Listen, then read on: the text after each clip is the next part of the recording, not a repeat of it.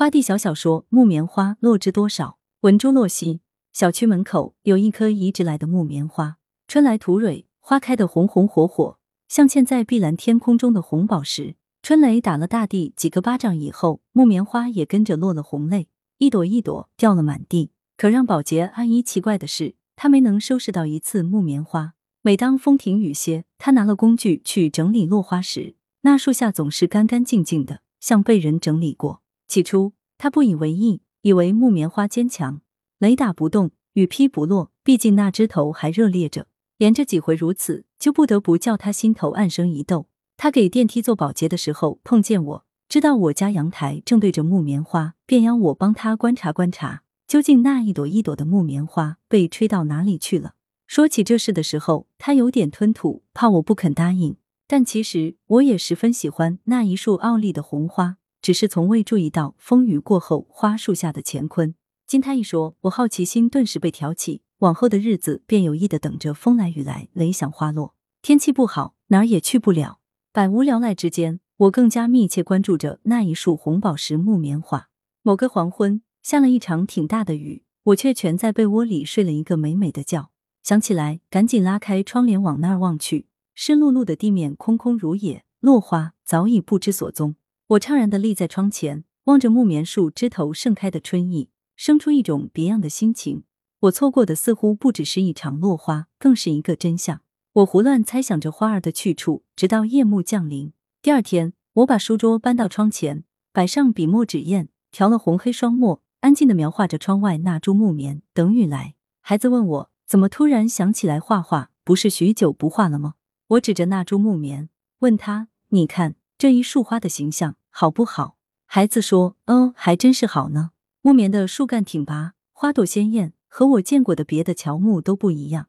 我点点头，告诉他，木棉花还有一个名字，叫做英雄花。它高大挺拔，顶天立地，如英雄般气魄雄伟。花是鲜红的，姿态大气优雅，实在是叫人由衷的喜欢。女儿听后坐下来说，她也要画一株英雄的木棉。墨汁在细腻的宣纸上游走，因为赋予了它许多意念。画上的木棉比窗外的木棉还要挺拔有型。看孩子在他画的木棉树下添了几朵掉落的木棉花，我提醒他：“咱们窗外的木棉树下可什么都没有哦，你怎么凭空添加了落花？”他笑问我哪一棵树没有落花，我竟不知道如何解释。犹豫间，风雨骤来，我紧张的站起来，严肃的站在窗前，望着被风雨吹打的木棉。女儿悠悠的说了一句：“其他小花小树被吹得东倒西歪，只有木棉纹丝不动，就连吹落的花朵。”都是整朵整朵扑扑的掉落，它真是与众不同。我近视，并没有察觉木棉花已经掉落。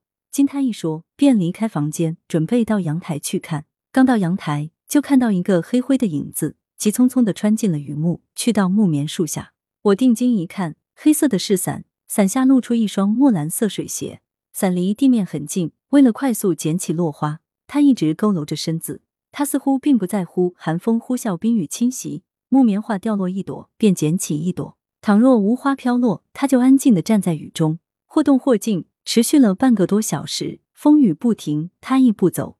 我犹豫着要不要下楼去迎接他，要不要告诉他我对他有着深深的敬意。这敬意，我原来只给过葬花的林妹妹，但又担心我的自以为是打扰了她，打破了她的世界的宁静。风雨间歇，慌乱中，我还是冲动的下了楼。在一楼大堂，还穿着棉拖鞋的我，终于见到了那双墨蓝色水鞋的主人。他是一位白发苍苍的老人。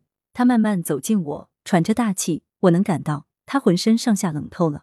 他一只手拿着伞，另一只手托着盆，一朵一朵沐浴了春雨的木棉花摆得整整齐齐，像仍在枝头一样。大爷，我鼓起勇气开了口：“您去几楼？我帮您按电梯。”谢谢。五楼。好的，我家在三楼。您要不要进来喝口热茶？不用了，谢谢你。这花的确是很好，不但好看，还可以清热解毒，可以治痢疾。大爷看了我一眼，摇了摇头，没有说话。电梯来了，我把他请进电梯，按了五楼。他再度道谢，临走时说了一句：“这花不是用来吃的，这是我爱人最喜欢的花。每年春天，我将它收起来，摆在他的照片前面，是给他看的。”他说完，转身走了，留下我呆站在电梯里。那股早前停在眼眶的热流，终于轰轰烈烈的奔涌而出。来源：羊城晚报羊城派，责编：邓琼。